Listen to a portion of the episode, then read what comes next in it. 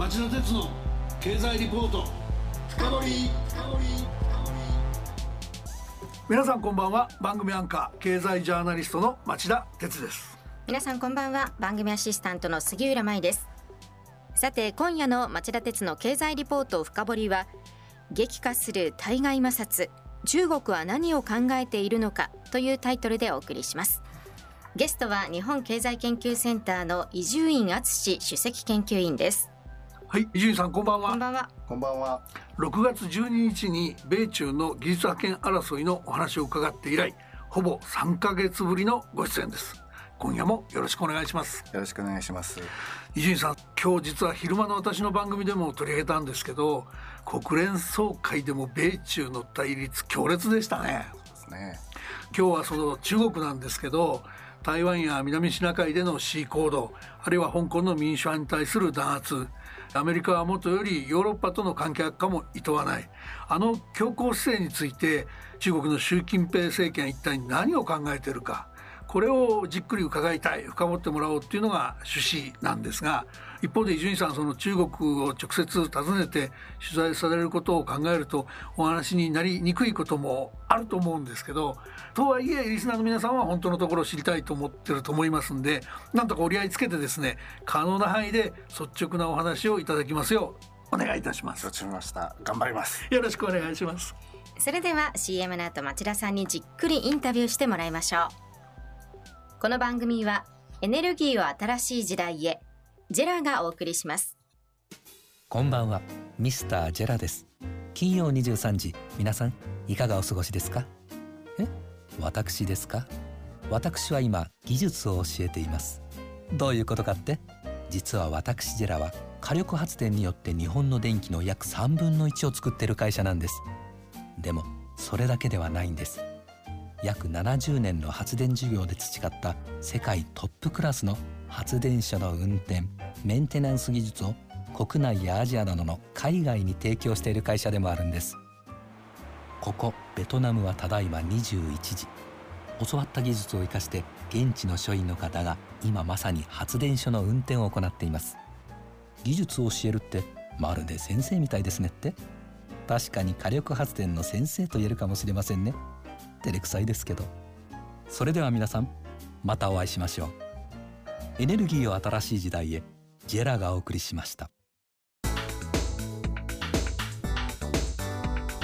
町田鉄の経済リポート深掘り。杉浦さんもうすっかりおなじみですけどまずは伊集院さんのプロフィールから紹介してください。はい伊集院さんは1985年に早稲田大学社会科学部を卒業し日本経済新聞社に入社。主に政治部で活躍された後中国の清華大学などへの留学。その後中国総局長やアジア部編集員を経て2013年に日本経済研究センターの主任研究員に就任。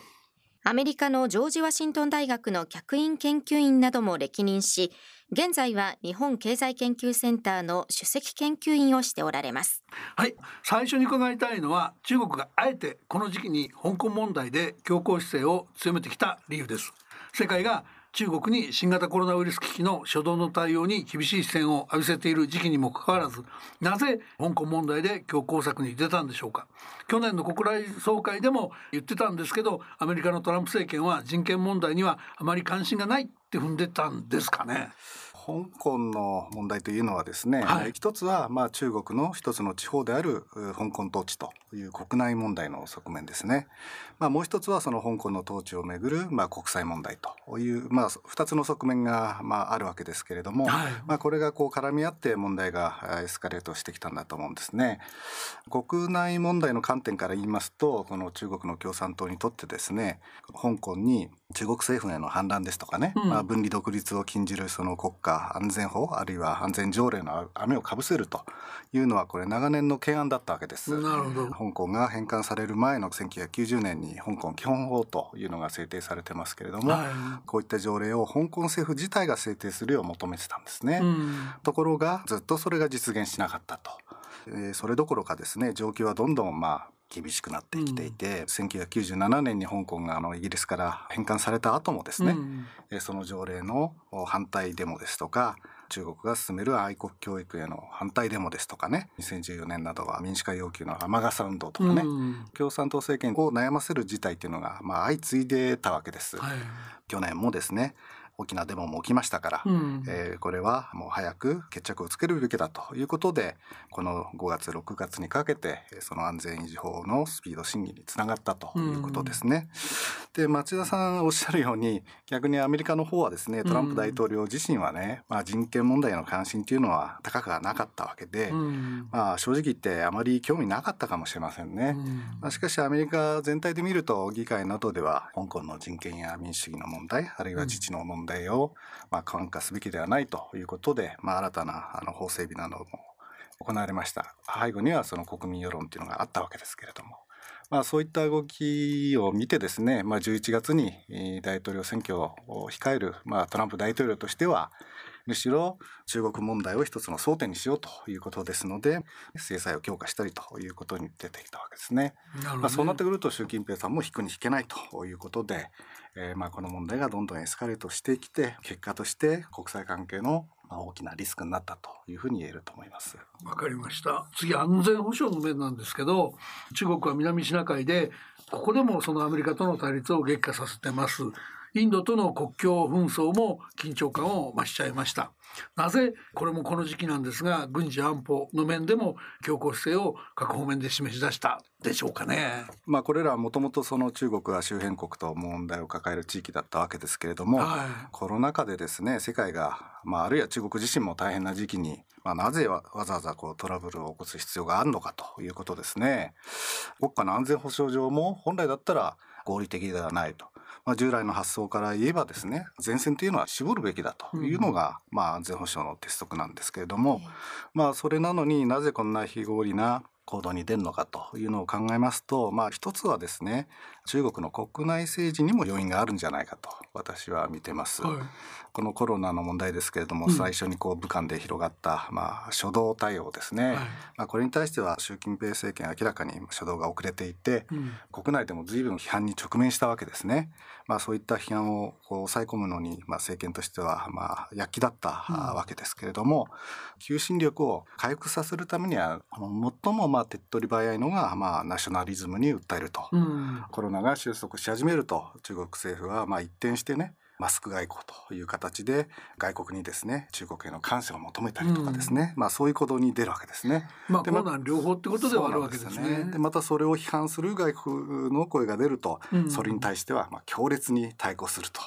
これ戦狼外交っていうんですけれどもね、はい、まあ戦う狼ですね、うんうん、ただ当然その代償を払わなきゃいけないって言いますかヨーロッパですねドイツやフランスが相次いで一帯一路あるいはその M&A を通じた中国の企業買収構成あるいはコロナ問題をめぐる中国の初動の不透明な対応なんかを理由に中国との友好関係を見直し始めましたよね。この方面との関係悪化っていうのも中国のその非常に鈍感な印象が拭えないんですよね。これはこれでいいんですかね？いや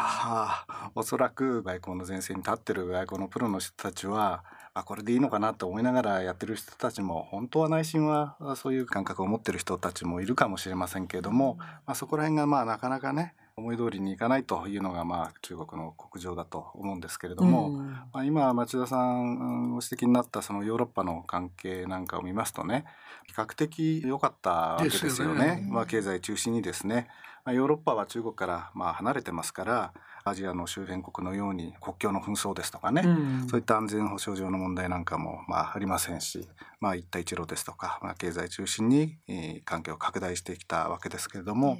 うん、やはりその風向きが大きく変わったのが新型コロナをめぐるその透明性を変えた中国の初動ということですよね。うん、まあ先ほども申し上げましたけどマスク外交などを展開する中でその中国の姿勢に対してヨーロッパの方からもこれはどうなんだという、まあ、意識が台頭してきたわけですね。はい、でさらにそのアメリカとこう中国が対立が激化する中で 5G の問題ですとかねまあ、香港の自治や民主主義をめぐる問題あるいはそのウイグルをめぐる人権問題とか同時多発的に出てきましてヨーロッパでもこういった問題この人権ですとか民主主義の問題なんかは関心ありますしね中国どうなんだという意識が、まあ、ヨーロッパの方でも芽生えてきたということですね。まあ、もちろんその中国側も危機感を抱いてですね王毅外相ですとか外交トップの楊潔氏政治局員ですね、うん、なんかをこうヨーロッパに派遣したりして習近平主席自身もビデオ会議とかでヨーロッパの首脳と意見交換をして関係修復に努めたわけなんですけれども、うん、ごめんなさい。でも王毅さんって逆効果でしたよねあれ言ってね。そうなんですね。まあですから中国がそこら辺がシステムの問題で、うん、一つの方針というのがあるとですね、まあ、自分たちの力経済力にものを言わして相手を強引にねじ伏せるというアプローチになってしまうわけですね。そうするとヨーロッパの方とズレっていうのがどんどんねこう広がってしまうということで、まあ、その辺のその、まあ、鈍感さといいますか柔軟性のなさというのはですね、まあ、先ほどお話しした政権のね求心力の低下なんかとですね関係ではないと思うんですよね。ですから自ら高めてしまったこのナショナリズムとか、まあ、そういったこう強硬姿勢の呪縛からまあ、逃れられないっていうような状況に陥ってるような気がしますね。アメリカとの関係はヨーロッパも非常に悪くなってきてますよね。で一方でそのまあアメリカオーストラリアが乗ってると言っても開かれたインド太平洋っていうのはまあ日本が言い出した議論でもあるんだけど、うん、安全保障の一つの軸だと思うんですけどドイツやイギリスまで開かれたインド太平洋って言い出したじゃないですか。さすがにこれは中国にとって誤算ですかね。そうですね。戦線がどんどん広がっていって、うん、包囲網というようなね息苦しさを感じてるんじゃないでしょうかね。さてあのリスナーの方も一番聞きたいと思ってるところだと思うんですけど、やっぱり中国日本との関係ですよね。ずっとまあここのところ尖閣諸島周辺の中国海警の船の活動が活発だとか強硬姿勢目立ってってたわけですけど菅政権が発足しましたでこれちょっと昼間の収録で恐縮なんですが日本時間の今日の午後か夕方か菅総理と習近平国家主席の初めての電話会談というのもあるようですけどもなんか政権発足に伴い転機になるようなことっていうのは考えられるんですかね中国との関係。まあこれで一気にこうなんかブレイクスルーとかがあるかというと、まあそういうことでもないと思うんですけれども、ただまあ日中関係そのものを見るとですねご指摘のようなその尖閣諸島周辺への公船の動きだとか、まあそういったことはあるにしてもですね中国から見るとですね他の国との比較すると相対的に見ればまあいい方だということですね。うん、1972年に日中国交正常化しますけれども実は日中関係が良いか悪いかっていうのは決めるのは常に中国側なんですよね。なるほど。うん、だって日本はこの政権交代ですとかね首相の交代というのがあっても多少ニュアンスの違いあっても隣国である中国との関係を重視してきたわけですよね。うん、ところがその歴史問題ですとかね領土の問題なんかを持ち出して交流をストップしてきたのは、まあ、いつも中国側なわけですね。その中国が、まあ、今は近年日中関係は正常な軌道に戻ってきたというふうなことを言ってるわけですから日中関係は良いのでしょうということですね。うん、というよりも実態はともかく中国側としては日本との関係を良くしたいということのこれ表れなんですね。うん、その背景にあるのは米中の対立の激化ということですよね。うん、同盟関係にあるアメリカから引き離すと、いうことはまあできないにしてもできるだけ中国側に引きつけて中国への圧力やまあ包囲網を弱めていきたいと。いうことですね。安倍政権はその日米関係の強化に動く一方ですね、はい、習近平国家主席の国賓来日っていうのをまあ推進してきたわけですから、まあ、コロナで中止になってますからね。そうですね。その安倍政権の継承を謳う、うんうん、まあ、菅政権にもこういった時期に、まあ、早速首脳同士の電話協議が行われるということ自体ですね、まあ、中国側の期待といったものもあるのではないかなというふうに思います。まあ歴史で見ればアメリカは同盟国といってもこの百数十年のお付き合い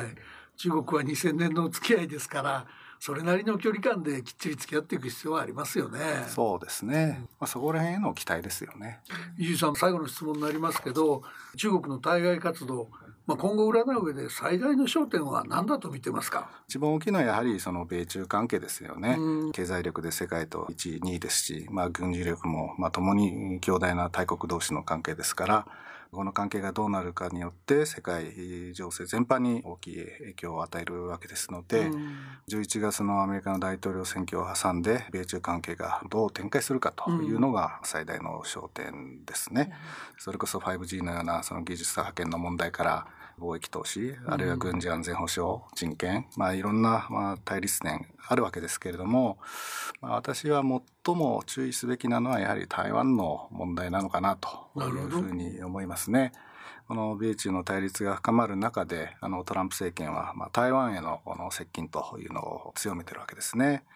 アメリカと台湾の交換の往来ですとかね、うん、まあ、交流に道を開く、まあ、台湾旅行法という法律が2018年にまあ成立したんですけれども、はい、まあ、それを受けて、まあ、8月にはあのアメリカの厚生長官がね台湾を訪問しましたし、まあ、今月半ば17日から19日でしたか国務省のクラック時間も